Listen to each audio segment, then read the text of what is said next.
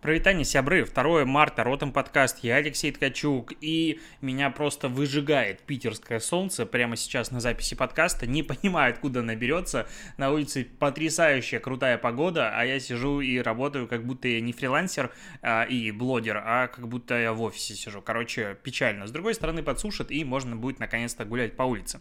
А, что хочу тебе рассказать? Во-первых, тут на Яндекс Маркете это не интеграция. жесткие просто скидки, и я успел урвать себе Лего Ламборгини, которая в мире кубиков стоит 28 тысяч, я его урвал за 16, плюс еще кэшбэка 2500 тысячи. И я счастлив сейчас настолько, насколько вообще давно счастлив не был. Мне кажется, когда я реально подписал договор на постройку дома, я настолько не был счастлив, как сейчас. Вот это внутреннее еврейство, которое, типа, раньше этот набор стоил 34 тысячи и казался нереально дорогим, сейчас он, я купил за 16, и он как бы в сравнении с 34 тысячами стоит дешево. 16 тысяч за игрушку, которую опять же поставлю себе сзади, все равно дорого, но так приятно, вот прям кайф, какой он есть. Вот поделился с тобой радостью. А сейчас поделюсь с тобой digital новостями. Во-первых, ФАС оштрафовал Яндекс за ненадлежащую рекламу а, услуг по инвестированию через компании какие-то там, потому что а, у них не было лицензии. И Яндекс приговорили их штрафу на 200 тысяч рублей. А, что тут сказать? Это вообще такое немножечко... А, ну, непрогнозируемое, на мой взгляд, э, явление, потому что как только начинают штрафовать за вот эту ненадлежащую, назовем это так, рекламу, и модерация ошибается где-то что-то еще, э, внимание к компаниям становится намного больше, в принципе, к проверке. И сейчас мы видим, что э, Facebook банит вообще все новые аккаунты просто в лед. И в целом я как бы еще в это дело не погружался, потому что я немножечко отошел от трафика в своей жизни. Но, э, как я понимаю, сейчас э, в Фейсбуке могу быть неправ, как бы сразу. Но по сути, ты должен будешь опрувить свою компанию, что ты реальный бизнес перед созданием рекламного кабинета. И времена, когда ты мог просто их создать как фантиков, вот у меня, допустим, по-моему, 4 штуки висит, а, или 5 штук на разных бизнес-менеджерах, именно моих, ну, они уже прошли. И, типа, вот это вот золото, которое надо будет очень беречь, леять и холить. И, короче, это, с этим будут вопросики. Все как раз-таки по причине того, что слишком много мошенничества, ну и у Фейсбука, скажем так, с модерацией всегда были проблемы в обе стороны. Они с одной стороны пропускают какую-то лажу э, и арбитражники творят, что хотят. С другой стороны, иногда обычную рекламу запустить возможности нет, и они тебе будут весь мозг э, выклевывать маленьким, по, по маленьким зернышкам. Так, SuperJob провел исследование. Почти 40% дизайнеров и маркетологов заводит кошек. А, прикольно, что а, наибольший процент людей, которые заводят себе кошек и котов, это люди с доходом ежемесячным от 30 до 50 тысяч и от 50 до 80 тысяч. 33, 33 а, не, я тебе соврал, наоборот, чем больше ты зарабатываешь, тем меньше у тебя кошек. Короче, если до 30 тысяч, то 41%, потом до 50 тысяч 33, до 80 34, от 80 29. Короче, короче, по уменьшению идет. Но а, у трети россиян, во-первых, есть кошки, а у сисадминов 43%, у барменов и секретарей по 42%, дизайнеры 41%, маркетологи 39%, а собаки становятся домашними животными только у 9% а, россиян, причем офис-менеджеров 21%, диспетчеров 19%, грузчиков, юристов по 17%. Короче, не совсем понятна корреляция между домашним животным и, а, ну, как бы, твоей работой, но дома, вот люди, которые сидят дома, заводят себе котов на более, ну, с большей вероятностью, то, что я вижу. А, потому что сисадмины могут как бы и дома сидеть. А, следующая новость. Ученые выяснили, это пишет состав, почему, а, почему людей утомляют видеозвонки в Zoom. Я и могу и так ответить, потому что это обычно затянутая, контрпродуктивная хрень, на которой ты сидишь, типа 30 минут ждешь, особенно если людей много, чего-то ждешь, и все. Я вообще вижу, что общение вот именно в ну, онлайн формате, оно намного менее эффективное, чем в офлайн. То есть, в целом, я все консультации провожу онлайн просто по причине того, что я могу это дело контролировать, и я могу ускорять процесс очень сильно. Но когда идет статус, либо ты его будешь очень жестко модерировать, контролировать какой-то, ну, и двигать вперед, либо это затягивается, ну, прям жестко. И я, честно говоря, сейчас прям хочу встречаться в офлайне с людьми. Но Поговорим, какие же факторы утомляют людей, что выяснили ученые Стэнфордского университета. Первое. Слишком много близкого интенсивного зрительного контакта. Второе. Неестественно долгое созерцание своего лица. Третье. Резкое снижение мобильности. Четвертое. Повышение когнитивной нагрузки. А согласно другому исследованию, это Тинькофф Мобайл, москвичи стали на 25% меньше пользоваться сервисами для удаленки после отмены ограничений. Ну, это очевидно. А, ну вот как бы теперь ты можешь говорить, что Zoom тебя утомляет, потому что ты слишком долго созерцаешь свое лицо и повышение когнитивной нагрузки испытываешь. Э, типа, потому что сложно ловить эмоции и вот, э, как сказать, изменение человека на видео, потому что качество хуже, картинка меньше, в офлайне ты видишь человека и его там положение рук и все остальное на подсознательной основе, тебе проще понимать, о чем думает типа человек. А по поводу ФАС еще есть новость. А, ФАС признал незаконной скандальную рекламу брусники. Напомню, та реклама брусники, которую снял Найшулер, а, громко прогремел этот ролик, если так можно выразиться тавтологически. Короче, девчонка уезжает из старой панельки, пятиэтажки и показывает фак э, своей прошлой жизни. Маленькая девочка, типа семья уезжает, вот они уезжают в бруснику. А, ну и достаточно прикольная реклама. Ну то есть она не продает бруснику определенно, это как раз ролик, который залетел так, как надо. Он был имиджевый, и о нем много кто говорил. И, короче, фаз долго думали, признали ее ненадлежащей, потому что а, в указанном ролике показывается девочка в старой квартире накануне переезда. Девочка идет по двору мимо других детей, провожая взглядом район, и перед тем, как сесть в машину, бросает подругам плюшевого медведя через плечо. И сев в машину, он улыбается и демонстрирует средний палец. Ну, короче, вот средний палец их заинтересовал. В итоге, а, использование непристойных и оскорбительных образов, формирование негативного отношения к лицам, проживающих в домах старой застройки, нарушение запретов, нарушение запретов, связанных с защитой несовершеннолетних. Вот это мне последний пункт вообще непонятен. Но а, предписание выдавать не будут, потому что у них нет информации о том, что эта реклама распространялась а, позже. А, как бы после факта ее нарушения. Но вообще она, насколько я помню, висит на YouTube, поэтому в любом случае распространяется, но в бруснике ничего за это не прилетело. Ну и хорошо. То, что ее в очередной раз упоминают, я думаю, а, хуже от этого брусники не становится. Так, настала минутка финальной нативной интеграции онлайн-ивента, который пройдет 3 марта, это уже как бы завтра, либо сегодня, если ты слушаешь подкаст 3 числа, в 18.00 в онлайн-формате Machine Learning в digital проектах. А ребята из топовых компаний придут и расскажут о том, как они машинное обучение используют в реальных проектах, которые уже прямо сейчас вот а, идут э, и проводятся. И вот последний доклад, про который я не рассказал, это Михаил Корочкин из МТС в 2040 будет рассказывать, как увеличить эффективность контроля качества в 100 раз с помощью машинного обучения. Это как раз-таки про проблему контроля качества в колл-центрах, почему ее невозможно решить обычным способом и как машинное обучение в данном вопросе может помочь. А я здесь могу прокомментировать, что колл-центры — это суперсложная история, и в момент, когда ты делегируешь общение от своего бренда, от своей личности, кого-то еще другим, ну, как бы э, сотрудникам, людям, они могут говорить не так, как ты говоришь. Это всегда. А представь себе, что у тебя не три человека сидит в команде, а, допустим, 100 или 1000. И определенно поконтролировать в данном случае обычным способом невозможно. И тут приходит как раз-таки а, нейросети, алгоритмы, как угодно их можно назвать, которые и помогают а, контролировать качество. Соответственно, если тебе машинное обучение интересно в принципе для образования или в целом эта тема, как digital маркетинга тебя волнует, 3 марта регистрация по ссылке в описании, переходи и там будет интересно. А мы перейдем к тому, как россияне делают какие комплименты курьерам. Вообще тема курьеров тут э, как-то у нас в чатах внутри поднимается в последнее время регулярно, потому что самокат выпустил свою наружную рекламную кампанию про то, как э, курьеры зарабатывают, ну, точнее, как изменилась их жизнь после того, как они начали вот зарабатывать в самокате. Там кто-то iPhone купил, кто-то начал помогать родителям, кто-то просто начал зарабатывать. Ну, такая история. И чего хотел сказать?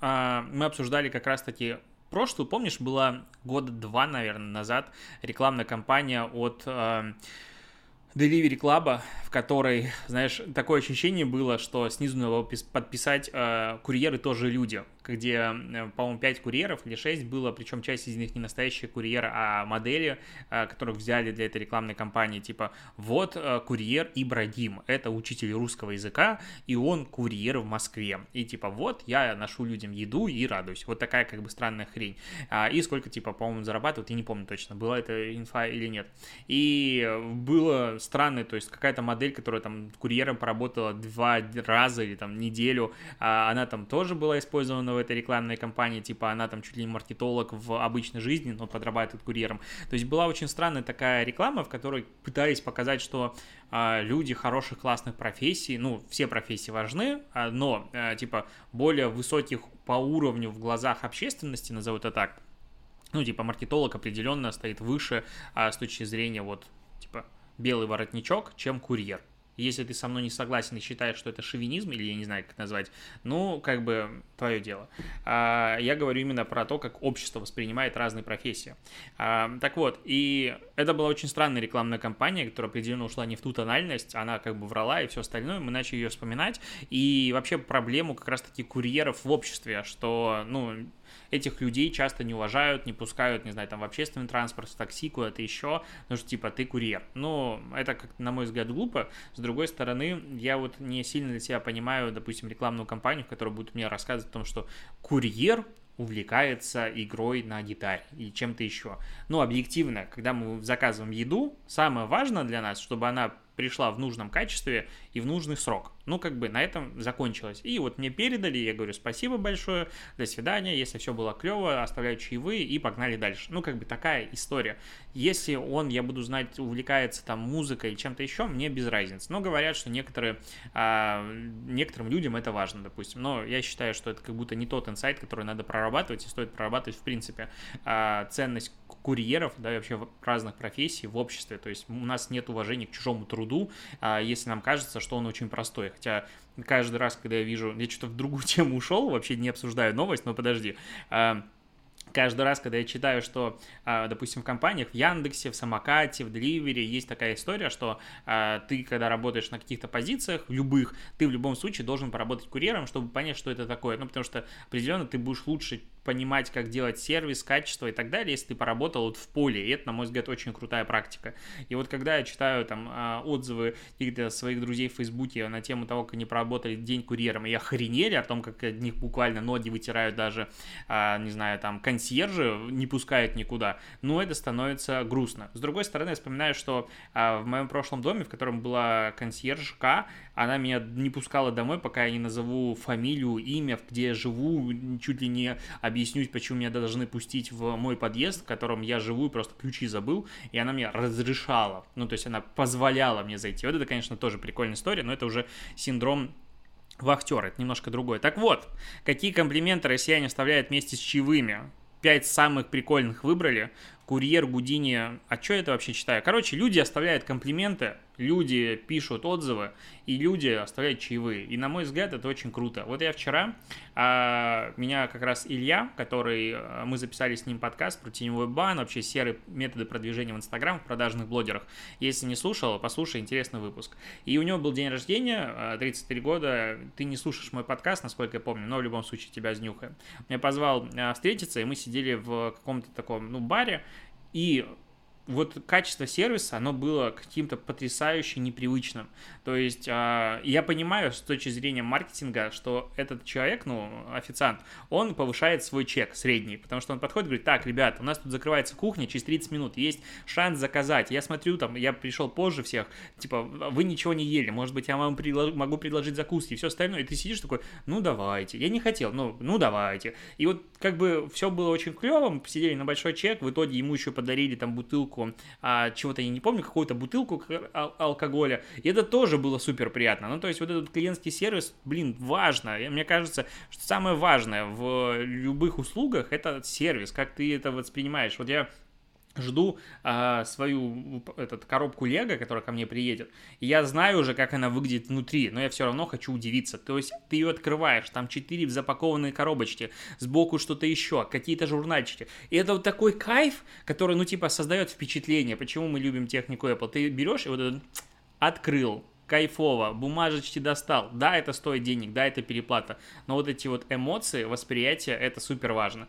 И это как раз та вещь, которая я считаю, что у меня лично очень сильно недоработана на моих курсах. Именно вот первое впечатление, вот эта вот сервисная история. Я очень сильно ушел в саму образовательную программу, в проверки домашек и так далее. Вот сервисная часть недоработана. И я считаю, что ей как раз займусь, наверное, к лету. И прям будем делать так, чтобы было, ты чувствовал себя, ну, не просто купил какую-то информацию, и она классная, а купил и наслаждаешься чувством вот этой покупки. Вот что-то я прям сильно ушел в сторону. Давай обсудим то, что Роскомнадзор будет судиться с Твиттером, потому что Твиттер не удалил, а, точнее проигнорировал с 2017 года требование а, удалить 2900 материалов, в которых содержалась информация о способах совершения самоубийства, призыва к ним, а также методах изготовления и использования наркотиков. Ну, в Твиттере, в принципе, эта тема популярна.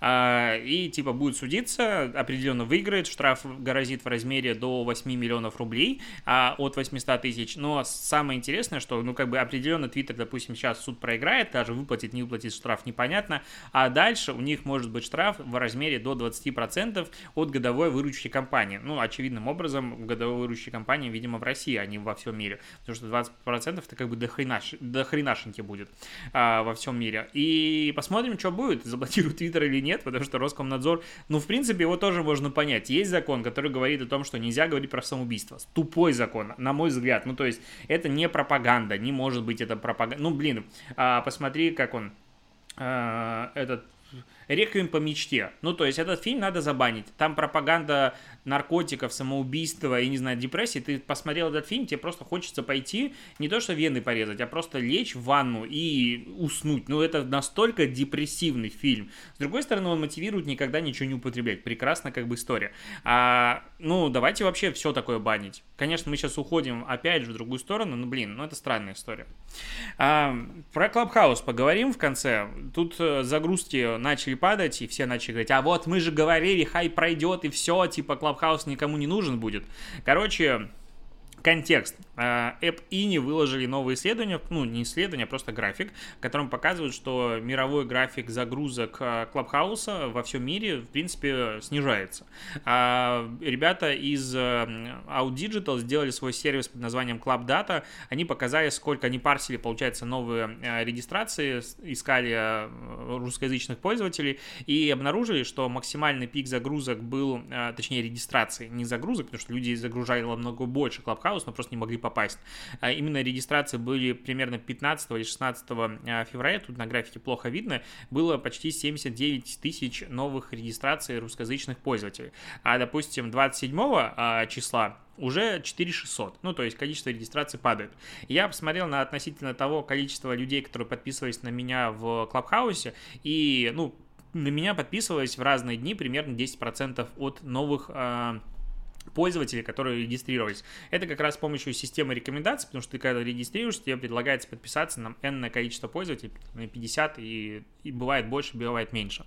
А, в некоторые дни было больше, чем 10%, в некоторые дни меньше 10% на меня подписывались, но это такая вот а, статистика чисто по себе вижу. И я могу гордо говорить, что сейчас, кстати, вот количество регистраций 653 а, тысячи русскоязычной аудитории в Клабхаусе, а у меня там а, на меня подписано 60 тысяч человек. Я могу говорить, что на меня подписано 10% всех русскоговорящих пользователей Клабхауса. Ну, утрированно, конечно же. Но а, то, что хайп прошел, 100%. И, в принципе, нам всем там поднадоело сидеть на постоянной основе круглосуточно. Мы вчера смотрели по аудитории комнат, и ну, стало людей меньше. То есть комнаты там на 5, 6, 7 тысяч человек уже прям не собираются. Собираются на тысячу, на две тысячи, и то с трудом.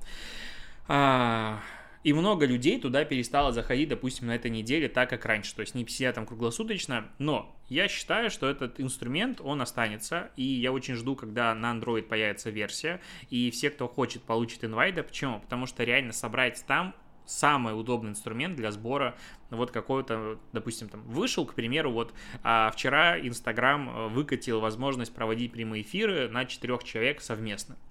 И эту новость, допустим, где-то хочется обсудить. Ну, если это какая-то более глобальная история. Где это обсуждать? В Клабхаусе. Это удобно. А, или, допустим, идет, э, не знаю, церемония вручения Оскара. А и если какие-нибудь такие штуки, которые, допустим, тебя интересуют, не знаю, Формула-1, какая-нибудь началась новый а, этап, что-то еще, Евровидение идет, мне всегда не доставало как раз-таки возможности поделиться опытом, вот совместным опытом прямо сейчас. То есть ты сидишь, ну да, вы вдвоем сидите с женой, с кем-то еще, с друзьями, обсуждаете. Но людей там много больше, и часто люди, с которыми ты бы хотел обсудить, они находятся намного дальше. А Clubhouse позволяет сделать как раз-таки комнату и сидеть, обсуждать в реал-тайме то, что ты видишь. Ну, то есть вот этот, а, то, что делал а, Facebook, и у них не особо взлетело, другие истории, а вот совместное потребление контента с возможностью обсуждения. А здесь, ну блин, ну реально же круто, подумай. А, ну вот вспомни времена, когда все смотрели Евровидение. Мне кажется, такое было время, когда вот реально прям все смотрели. И я тогда заходил там в Твиттер, кто-то что-то комментировал, это было очень смешно, угарно. А, ты там друзьям показывал, вот смотри, новый твит. Ну, было такое время, может, я один фанатик, но было. А, если бы я мог тогда сидеть и слушать эти не твиты, а разговоры каких-то комментаторов, людей, типа лидеров мнений, которые меня прикалывают, и сам мог принять участие в этой беседе, или наоборот сам комментировал, ну это же реальный кайф, ну то есть это классно. И, ну да, Клабхаус был на хайпе, и он вернется еще хайп, там, ну, не знаю, будет там какое-нибудь интервью, опять же, Кайни Уэста этому э, Илону Маску, которое вроде как они обещали, но не провели, либо провели, мимо меня прошло. Что-то еще, это опять будет на хайпе, это опять будут все обсуждать, и как бы эта тема пока очень релевантна. А, но говорить о том, что, типа, инструмент бесполезно, он не взлетит, но это просто будет, вот, типа, именно инструментарий. Я не думаю, что это социальная сеть, ну, либо они ее как каким-то образом раскатит и сделают более такой, а, придумают варианты, зачем пользователю туда заходить чуть чаще, потому что все-таки, ну, в беседу лучше подстраиваться, типа вот если мы делаем какую-то конференцию, она, допустим, будет в 3 часа дня, ты туда залетаешь к 3 часам дня, посидел и вышел, ну, то есть такой формат потребления контента как будто бы будет, на мой взгляд, основным. А, и я верю в то, что вот у Клабхауса, честно говоря, все в этом плане будет хорошо. Как минимум, я там хочу проводить а, свои какие-нибудь онлайн-ивенты. Просто жду, когда Android смартфоны тоже подтянутся, и мы сможем объединяться там вместе. Ну, представь себе, опять же, типа делать а, не ротом подкаст вот в формате сидеть, и я там тебе рассказываю, ты не можешь мне ответить, хотя я знаю, и мне часто пишут, что люди, вот кто слушает подкаст, они часто со мной, опять же, дискутируют, общаются, ну, просто просто как бы про себя в мыслях отвечаю на какие-то мои вопросы. А если делать это в Клабхаусе, а, то там реально можно ответить. Ну, то есть это такая очень веселая штука может быть. Я, короче, пока доволен. Может, потому что я купил, опять же, конструктор себе в два раза дешевле, чем он должен стоить. Может, поэтому. Ладно, буду на этом заканчивать подкаст. Услышимся с тобой а, завтра, потому что, ну, как бы каждый день, чего бы нет. И а, просто, если вдруг у тебя будет секундочка, и у тебя Apple смартфон, Apple смартфон, iPhone, ты можешь зайти зайти в Apple подкасты и написать мне какой-нибудь комментарий, а, что, ну, типа, я слушаю и спасибо тебе, или а, ты скатываешься в офф-топ и давай больше digital новостей. Короче, оставь отзывы в Apple подкастах. Я прям каждый день захожу, обновляю, ничего нового нет, грущу, ухожу. И так по кругу, каждый день. А ничего нового не, не почитать, а отзывы это важно. Вот, поэтому если оставишь, я буду благодарен. Спасибо и покеда.